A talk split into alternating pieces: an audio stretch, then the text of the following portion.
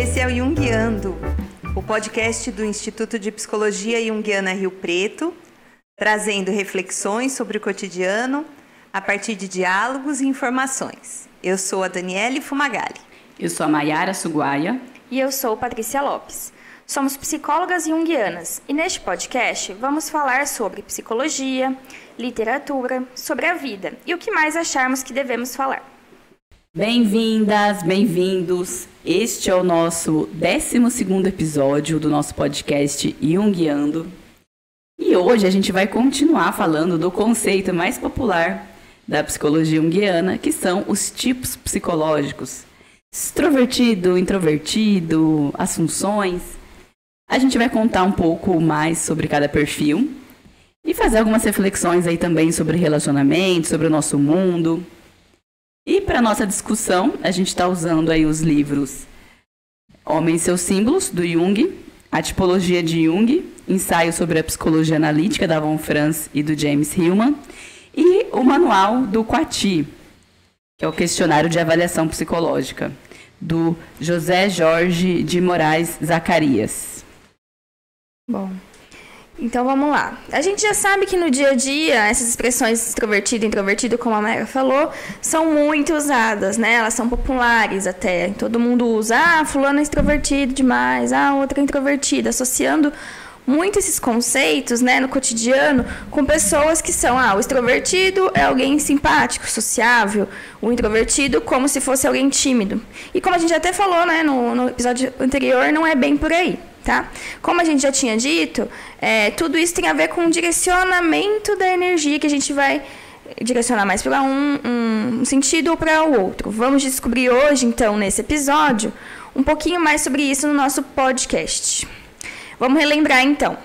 Por atitude, quando a gente fala em atitude, a gente está falando qual é a direção que eu vou dar para minha energia psíquica qual a energia, qual a energia psíquica vai tomar que rumo? Ele vai preferir tomar uma direção, focando a atenção para um lado ou para o outro, para o mundo ou mais interno, interior ou exterior, como a gente já tinha falado. Então são duas possibilidades: o mundo interno das ideias, sentimentos e o mundo externo de fatos, pessoas e coisas. Então sempre vamos pensar nisso daí para poder entender um pouco das atitudes.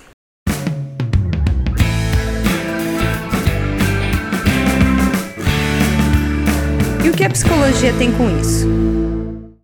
Então vamos falar das atitudes, né? A gente falou de introversão e extroversão. É, a gente comentou no outro episódio que a extroversão é quando a energia psíquica está direcionada de dentro para fora, né? É, o mundo externo é mais relevante do que o mundo interno. O que, que isso significa? Que o extrovertido ele tende a experimentar o mundo antes de entendê-lo. Ele se joga, né? É, ele é mais impulsivo, ele se comunica bem, ele gosta de estar no ambiente, ele gosta de, de estar com pessoas, ele tende a ser mais generalista do que especialista, ele passa por muitos assuntos e geralmente sem se aprofundar demais em alguns. E é, como a gente sabe, o nosso funcionamento psíquico ele tem uma tendência à compensação. Uhum. Então, se a atitude consciente é, ela é muito voltada para o mundo externo, o inconsciente vai ter a tendência a equilibrar essa balança, é, trazendo aquilo que ficou é, deixado para trás, aquilo que foi sacrificado. Então, os conteúdos é, que vão aflorar do inconsciente, eles são mais introvertidos. Né? Ele vai falar, os conteúdos do inconsciente vão estar tá mais focados nas emoções, nas percepções, nas necessidades da pessoa. Por isso que muitas vezes o inconsciente vai elaborar, é, para compensação, alguma forma de trazer isso à tona. Às vezes em forma de sonhos, às vezes em forma de doenças ou de neuroses. Então, é, de alguma forma aquilo vai chegar à consciência, é, muitas vezes a gente não entende, mas é, se a gente prestar atenção, a gente vai ver que é, me desculpa, uma compensação do, do funcionamento consciente. Esse movimento de equilíbrio é muito importante porque ele é saudável. A gente tem a tendência a ver as doenças como uh, um problema a ser eliminado. É, As doenças elas são um sinal de alerta para a gente prestar atenção no que está errado. Né? É, a gente vai ver que se o extrovertido é, ele fica muito num extremo, ele vai precisar do outro. Então, às vezes a doença coloca ele numa atitude introvertida forçada. E isso é uma busca de equilíbrio. É, uma pessoa que é extrovertida, porque essa é a sua maneira natural de agir, é, é importante que ela também tenha seus momentos de introversão, de contato consigo mesma. E quando ela ignora isso, às vezes o corpo força essa, essa introversão. Porque se deixar, ela não vai introverter nunca, né? Uhum. O introvertido, ele pode ser aquele que nunca sabe a hora de parar, por exemplo, de trabalhar. Trabalha, trabalha, uhum. trabalha, trabalha. Não, mas tem o prazo, tem a demanda, mas não sei quem está esperando, eu preciso entregar. E ele não percebe que ele está exausto, que ele está precisando comer, que ele precisa é, dormir. E às vezes ele tem lá um piripaque, como a gente fala, passa mal e tal. É o jeito que o corpo encontrou de fazer ele parar. Não é necessariamente uma coisa ruim, é um sistema de defesa que a gente tem. Né? É interessante na clínica a gente observar os pacientes que são extrovertidos em excesso, assim, né? aquela pessoa que está um pouco descompensada, às vezes, no sentido de a vida dela está muito em função dos outros. Uhum. Os outros, os outros, os outros, os outros. A agenda dela é em função dos outros. Pode saber, né? Aí o sonho começa, dá um sinal aqui, dá um sinal ali.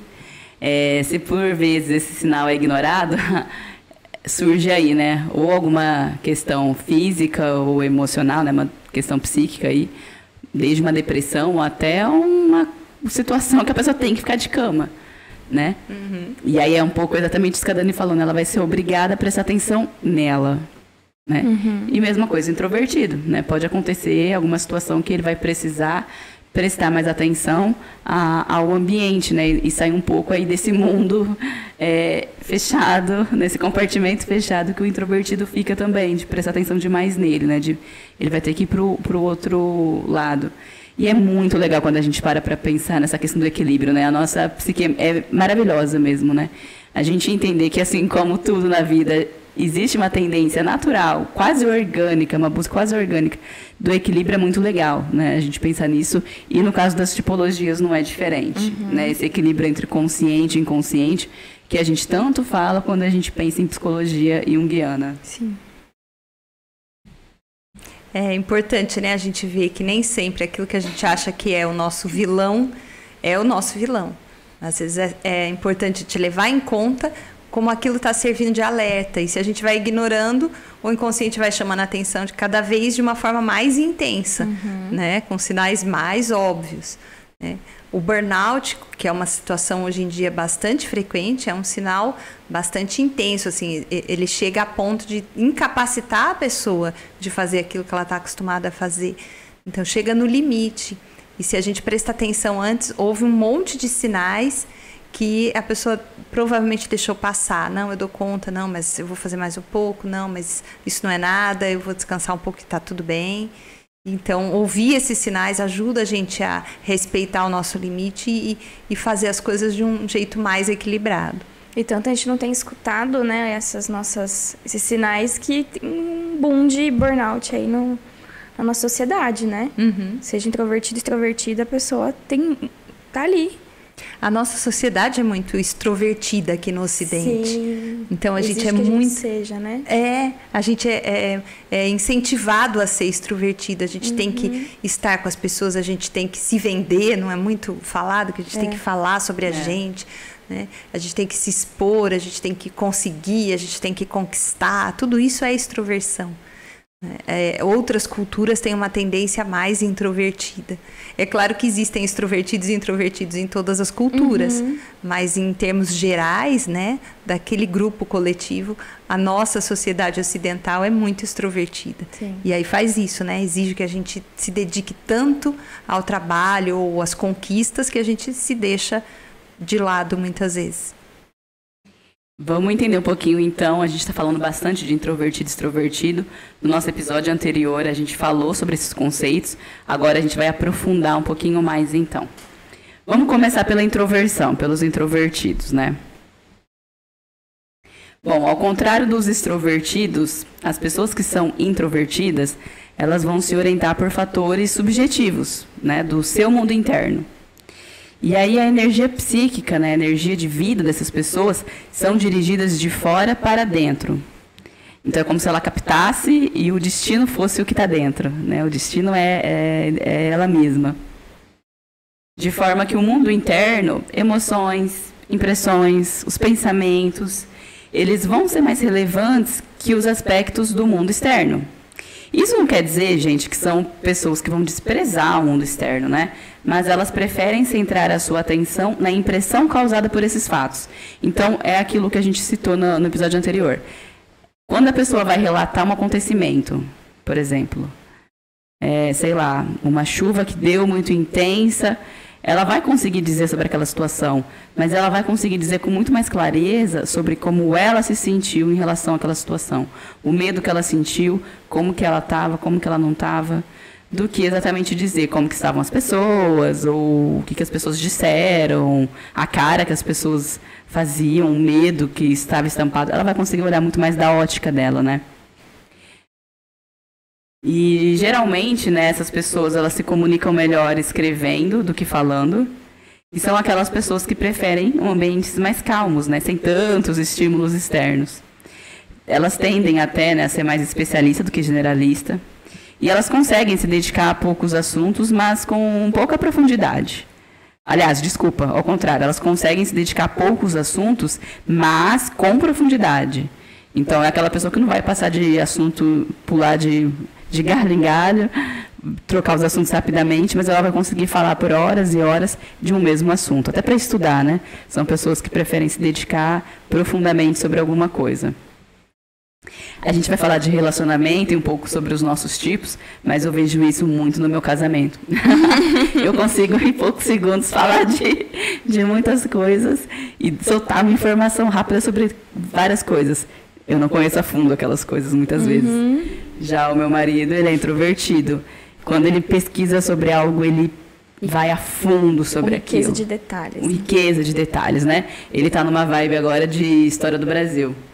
E aí ele investiga, ele tem o guia do politicamente incorreto, os livros, e ele assiste canais de YouTube, ele vai ver fontes. Ele...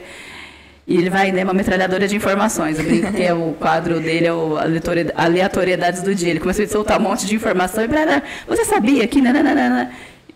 E provavelmente eu não capto metade das coisas que ele me fala. E, e ele mergulha fundo naquele assunto. Né? Muito interessante como o modus operandi de cada um. Aí que vocês se complementam, né? Porque você não precisa fazer esse exercício, ele já está fazendo por você. Eu sou extrovertida, né? Eu já contei isso, acho que não sei se no podcast eu já contei, mas eu sempre falo essa, essa passagem.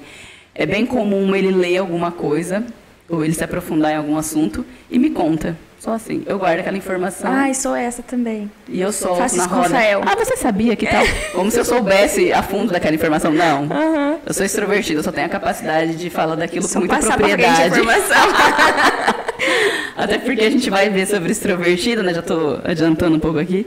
Mas o introvertido, ele prefere escrever do que falar e ele vai só vai falar alguma coisa se tiver certeza. Uhum. Né? Tinha um bordão, né, de algum personagem de humor. Só falo quando tem certeza. E o extrovertido é bem isso, né? O Rafael também é a mesma coisa, ele é professor, né? Então ele, fica, ele estuda, estuda, estuda. Fala, pra quê? A aula tá montada há muito tempo, só dá uma revisada. Não, vai que tem alguma coisa. Toda santa aula ele vai revisar a aula lá.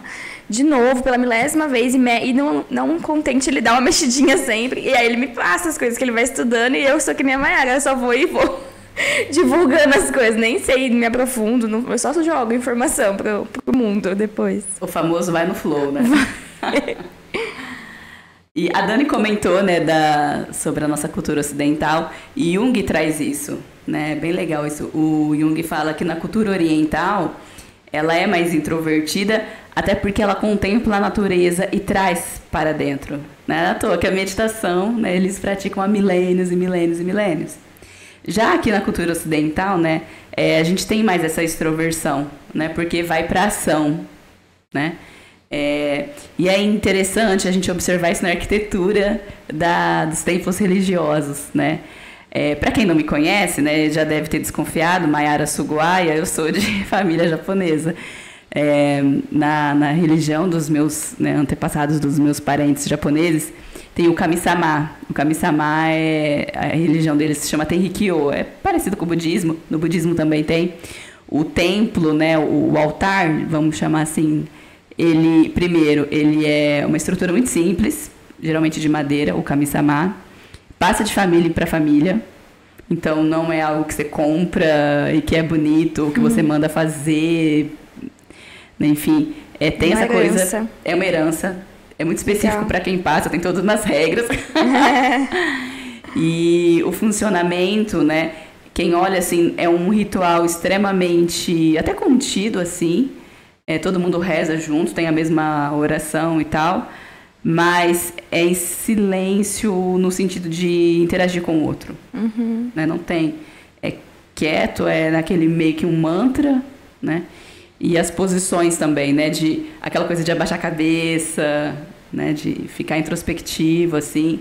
É, é muito da cultura oriental, né? Tanto que a gente percebe lá, né, na, na, cultura deles, né? O Jung fala sobre isso.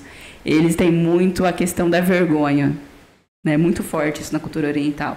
Você não fazer algo ruim porque aquilo traz vergonha, traz desonra, né? Uhum. Pra quem assistiu o filme da Mulan, é. fala, né? Desonra, desonra.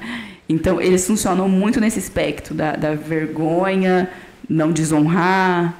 Isso é muito da cultura oriental, né? Já que na cultura ocidental, a gente tem essa extroversão, né? Então, não é à toa que nada funciona... É, as redes sociais, por exemplo, né? É, não que no Oriente não tenha, mas aqui no Ocidente elas são muito fortes. Essa coisa do, do, mostrar a vida e a gente se interessar pela vida do outro, né? Isso funciona muito bem aqui. Então, na cultura ocidental, a gente tem mais essa coisa da extroversão, de ação, e ao que não é a vergonha que pega, né? Jung fala, é a culpa.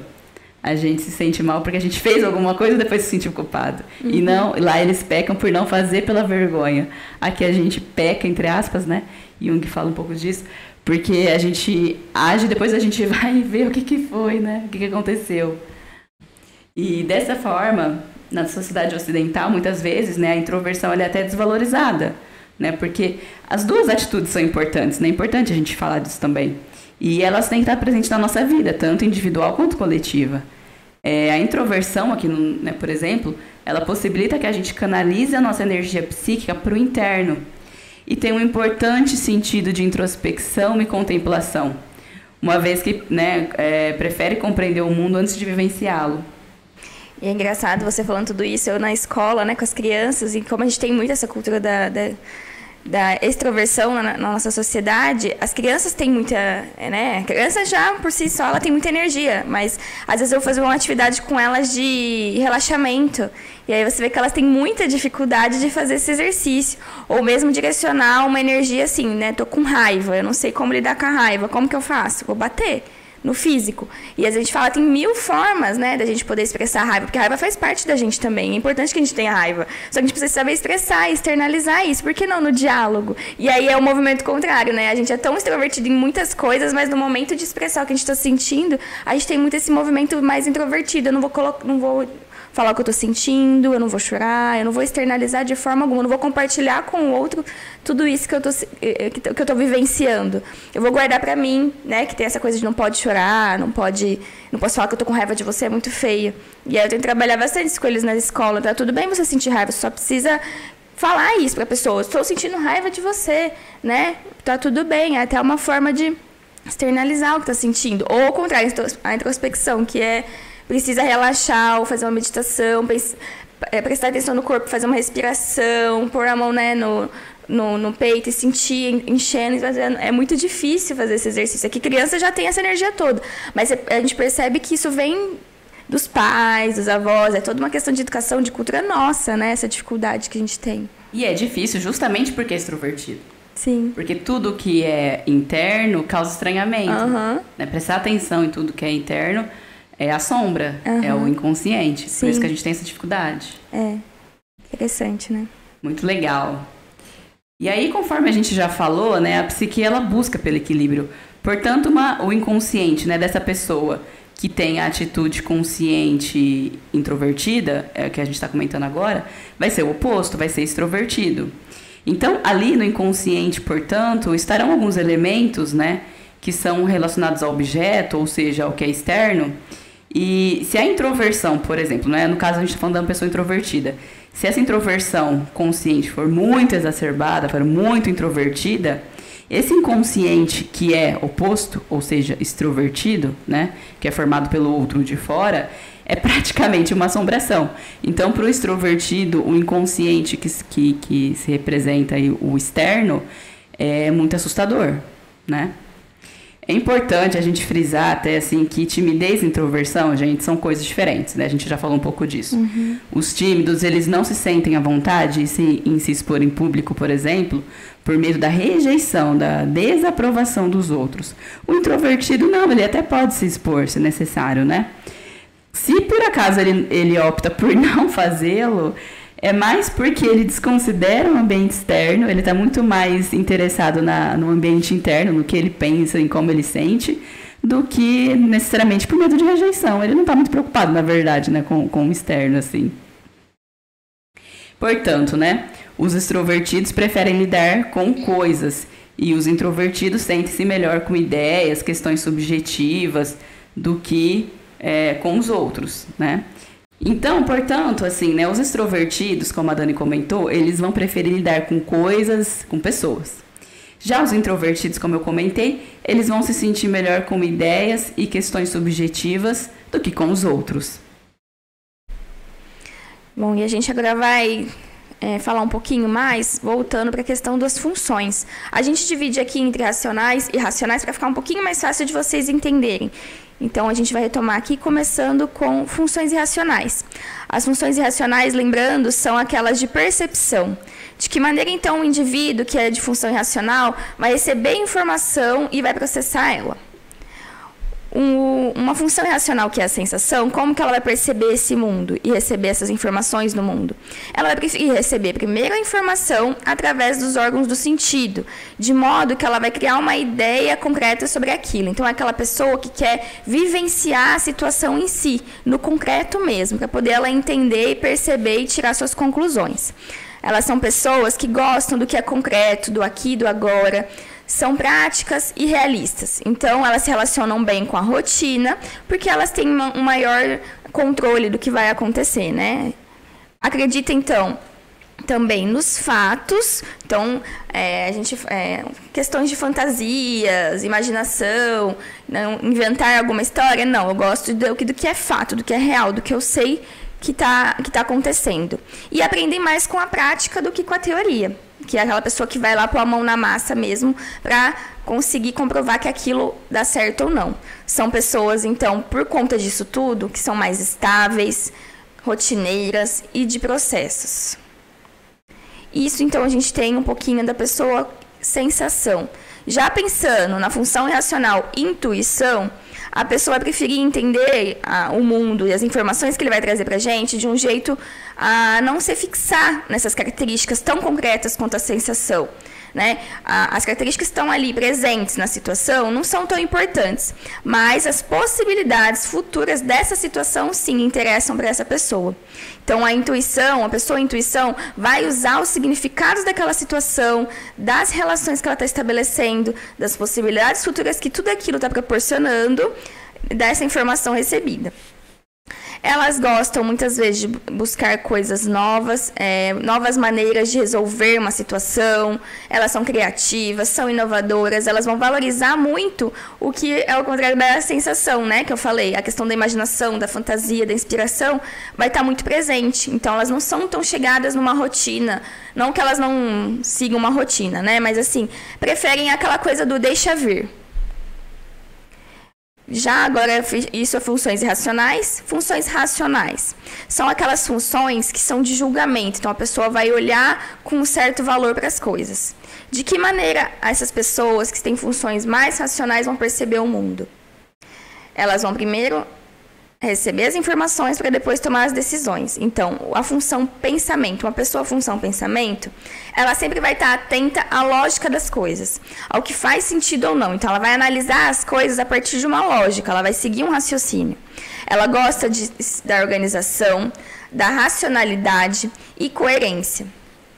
Já em contrapartida, elas têm uma grande dificuldade em lidar com pessoas e com relações, né, de valores dos outros, porque ela provavelmente tem um, um julgamento, um olhar, um valor já sobre algumas coisas. Então, ter que relacionar isso com a relação com os valores dos outros gera uma dificuldade. Já uma pessoa que também é um tipo racional, mas é sentimento, ela não pode ser confundida com emoção, né? São palavras muito parecidas, mas não têm o mesmo significado. Que, na verdade, o que quer dizer sentimento? Ela vai estar ligada, essa pessoa, à dimensão também de valores. Ela vai julgar, valorizar as coisas e as pessoas, mas a partir do sentimento. Então, o sentimento vai emitir um juízo daquela situação, daquela pessoa, um, um juízo pessoal da do, do sujeito, no sentido de, ah, gosto, não gosto, aquilo é bom, aquilo é mal. Porém, não vai estar ligado a uma reação emocional. Nesse sentido de julgamento, é tão racional quanto pensamento. Porque são por meio de outras bases, mas que também que não vai usar da lógica, né? Mas que vai ter um valor também. Então, o pensamento vai usar mais de um valor lógico e o sentimento um valor pessoal sobre as coisas sempre levando em conta o que elas estão sentindo em relação àquela situação ou àquela pessoa. Assim como também elas vão levar sempre em consideração o sentimento dos outros. Né? São voltadas, então, a gente vai perceber, são pessoas que são muito voltadas para as relações interpessoais. Tá aí também uma outra diferença do pensamento. Né? Elas estão sempre ligadas às questões das relações, percebendo o que, que o outro está sentindo também. Pois é, né? E a gente vendo todas essas diferenças, né? As pessoas são tão diferentes, uhum. né? Então pode ter uma pessoa que funciona mais pelo pensamento e, e, é extrovertida, uma pessoa que funciona mais pela intuição e é introvertida, e a gente vai misturando isso e vai tendo uma série de combinações e a gente vê a variedade de pessoas que existem no mundo e cada um com as suas nuances, né? Porque isso não define é claro, totalmente a pessoa, mas são características. Uhum. E aí, como é que a gente vai lidar com todas essas diferenças no mundo? Aonde isso mais aparece e que a gente vai ver uh, com muita intensidade são os relacionamentos mais próximos, né? O relacionamento de trabalho, em que você convive com aquela pessoa constantemente, isso vai aparecer. Nos, nas amizades, nas relações sociais, isso também vai aparecer nas relações familiares, mas isso fica gritante no relacionamento de casal. Né? Essa convivência diária, constante e de comprometimento de um com o outro faz com que as diferenças apareçam muito. Né?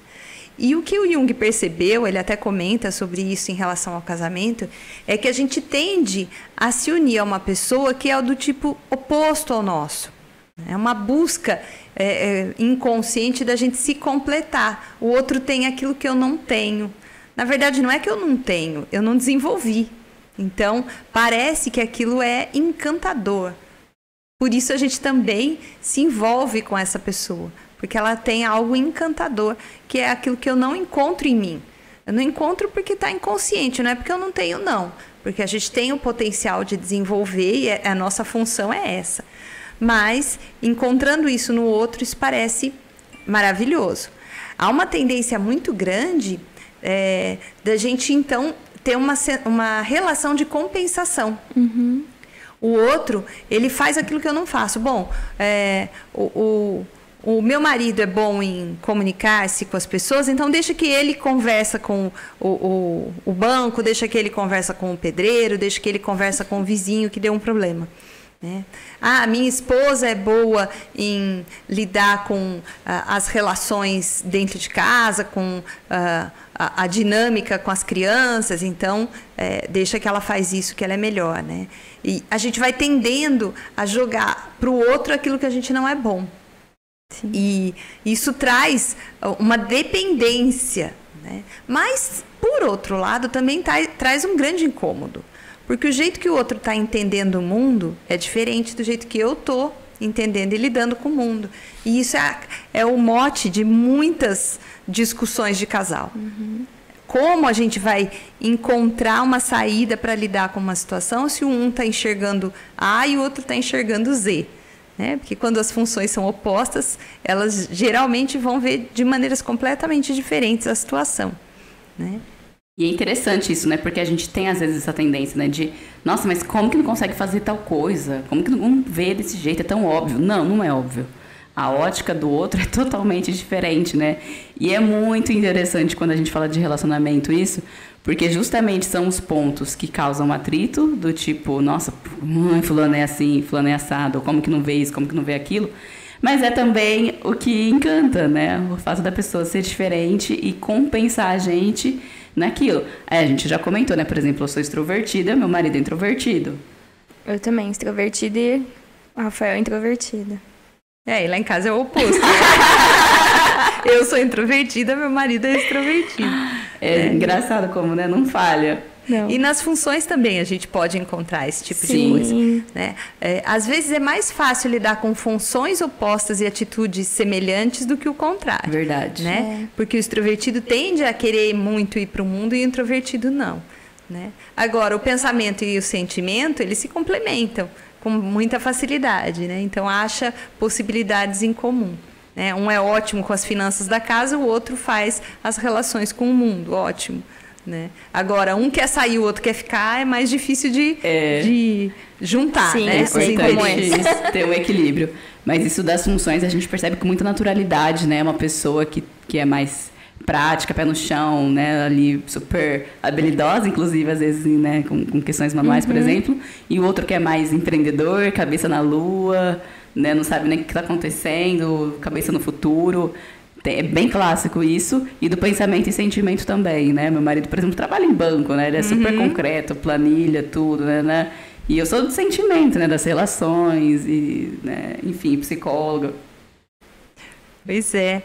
E é, é, curioso isso, né? Que as brigas de casal, elas geralmente têm a ver com essa situação. Né? Mas eu tenho que falar, isso é óbvio. Não é óbvio para o outro, óbvio é óbvio para você. É óbvio precisa ser dito. Nossa, tá aí uma dica, hein? Vamos fazer um short depois disso no YouTube. É, o óbvio é só para você e para sua tipologia.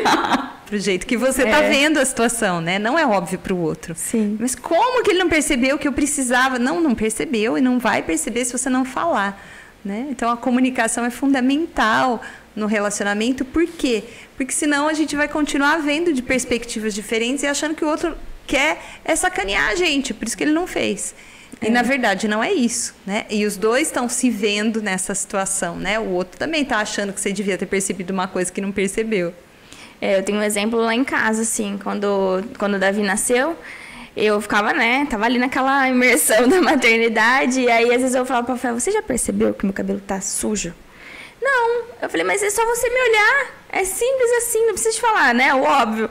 Não, mas é que tô... ele ficava tão imerso no trabalho, nas coisas dele, que às vezes ele não conseguia perceber que eu precisava tomar um banho. Essa dificuldade de dele perceber, tipo assim, minha, minha companheira precisa tomar um banho e lavar o cabelo. Ela falava, preciso tomar banho e lavar o cabelo. E aí que ele, ah, é verdade, seu cabelo. Aí que ele ia perceber, sabe? Eu tinha que puxar ele pra.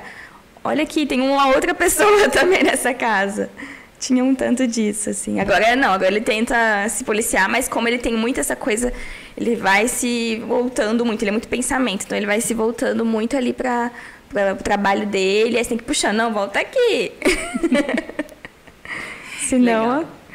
complica, né? E muita gente tem é, dificuldade de falar porque vai sentir que está pedindo, é. né? Mas eu tenho que pedir para a pessoa fazer uma coisa, ela não vai, ela precisa se oferecer, senão eu não vou é pedir. É exatamente o que aconteceu comigo, né? E não, tem que pedir sim, você tem que comunicar, isso não é, é necessariamente um pedido de ajuda só, é uma comunicação. Eu preciso, você pode uhum. me ajudar? É, hoje em dia ele fala pra mim, olha, eu não tem coisa que eu não vou perceber. Uhum. Você tem que me falar. E aí eu comecei a falar pra ele, ó, oh, preciso disso, preciso daquilo. Porque ele tá imerso numa coisa, eu tô em outra. Então a gente tem que um ficar chamando o outro o tempo todo. E acho que toda relação é assim, né? Então. Com certeza. E quando a gente consegue entender o outro nas dificuldades dele, uhum. também isso desperta a empatia e o outro também entende as nossas dificuldades, porque todo mundo tem. E isso faz o relacionamento se desenvolver. Então eu entendo que ele tem mais dificuldade, que nem a Paty falou, né? De enxergar uh, as coisas uh, concretas. Então eu preciso comunicar sobre isso. Né? Eu talvez tenha dificuldade de lidar mais com outras coisas e ele uhum. precisa me ajudar com isso. A gente vai se desenvolvendo, porque é Sim. é exatamente isso que o relacionamento pode trazer para gente. né? Não é uma arena de conflitos. Ali uhum. acontecem muitos conflitos, mas é um potencial de se desenvolver. É onde a gente pode se tornar a nossa melhor versão, que é o nosso papel no mundo, né? A gente se tornar a nossa melhor versão. Uhum. Porque o casamento e os relacionamentos em geral são um espelho pra gente. A gente se vê ali, né? Na reação do outro, no como o outro está é, eh, lidando com a gente Sim. e como a gente lida com ele, né? É muito legal isso que a gente está comentando, né? A gente está falando de relacionamento, mas acho que vale isso a gente usar essa, essa, esse pensamento, né? essa ideia de que o outro é meu oposto e nem por isso ele é meu inimigo. Uhum. É, mas isso pode ser muita fonte de aprendizado, de crescimento, né, de desenvolvimento, porque aí a gente deixa as armas de lado, né, a gente deixa o ego de lado, a gente não fica tão armado e a gente consegue entender que, que nas nossas diferenças a gente pode se desenvolver. Acho que enquanto sociedade, se a gente conseguir entender isso, acho que a gente vai evoluir bastante. pois é, a gente, a gente cria mais empatia, né? É isso mesmo. Então a gente aproveitar essa oportunidade que o relacionamento oferece para a gente, né, de se desenvolver, é, porque a gente vai ver duas pessoas que têm características diferentes, nem sempre opostas, muitas vezes opostas, né, como uma oportunidade de se desenvolver, mas também de acolher as fragilidades um do outro, uhum. é que vai fazer a gente se desenvolver como um, um casal, como uma família, muitas vezes, e como indivíduos que é a nossa busca constante, né? Então vamos lá. É, vamos concluindo aqui o nosso, o nosso episódio. A gente falou bastante das funções, né, Mayara? E é bacana, né? Porque todas essas funções, né, que a gente comentou, que a gente descreveu aqui, elas são muito necessárias, né? Tem até uma, uma citação aqui do Jung que eu vou trazer que é bem legal. Para que haja uma perfeita orientação, as quatro funções devem contribuir igualmente. O pensamento deve facilitar a cognição e o julgamento. O sentimento deve nos dizer como e em que grau uma coisa é ou não importante para nós. A sensação deve transmitir a realidade concreta através da visão, da audição, do paladar, etc. E a intuição deve capacitar-nos a pressentir as possibilidades ocultas que se encontram em segundo plano, já que estas também fazem parte do quadro completo de uma determinada situação. É importante, então, como a gente estava falando, né, a gente entender que não tem um tipo ou uma função melhor ou pior. É importante a gente desenvolver é, os nossos opostos, né? Até para a gente tentar desenvolver aquilo que é inferior na gente, que é inconsciente na gente, né? Numa busca da gente tentar ser um pouco mais equilibrada e completo. Spoiler, tá? Ninguém vai conseguir 100% a ter todas as funções desenvolvidas aí, né? Ninguém conseguiu. O Jung falou, né, que as únicas pessoas provavelmente na história que atingiram a individuação, que é a gente se conectar com quem a gente realmente é na nossa essência, é, essa individuação é a grande missão que a gente tem aqui né, na, na, na vida. Tentar se individuar é tentar ser o mais próximo de quem a gente realmente é. Né, entre esse equilíbrio da consciência e do inconsciente. E Jung fala que as pessoas que conseguiram isso foi Jesus Cristo e Buda. Então acho que a gente não precisa ter também né, essa audácia de conseguir chegar lá, mas a gente vai tentando, né? E o caminho, a gente vai falar um pouco mais sobre isso depois, mas o caminho não tem atalhos, o caminho passa por conhecer as nossas sombras, o caminho passa por trabalhar aquilo que é nosso inconsciente, mas trabalhar também aquilo que é, é bom na gente, nossa função superior, né? Usar isso a nosso favor também. E é isso. Agora vamos falar um pouquinho da, de uma dica aqui, né, Dani? Que acho que todo mundo vai gostar dessa dica.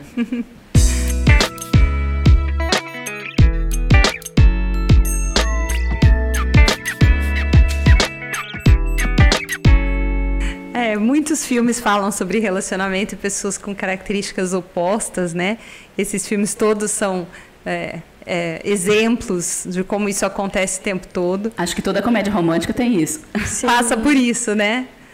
Um filme que é um, um, clássico hoje em dia, né? É o Diário de Bridget Jones, que a gente vai ver as características da personagem e do seu, dos seus pares como bastante diferentes, né? E, e, o par que ela escolhe como bastante oposto ao dela.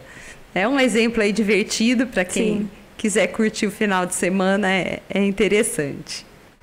Bom, e você conta pra gente mais o que você achou do nosso podcast, desse episódio, dos tipos. Se você tem feito essa busca, né, por o desenvolver os quatro, as quatro funções. O Jung mesmo, né, fazia um tanto disso de ele era muita intuição e aí quando ele vai lá constrói a torre ou faz alguma coisa, ele sempre construía muitas coisas, né, com a, uma coisa manual. Ele tinha muito isso, vou buscar a sensação, ele tinha essa consciência da importância de buscar, que eu acho que é mais ou menos essa lição que ele deixa pra gente dessa dessa busca, desse desenvolvimento constante de todas as funções.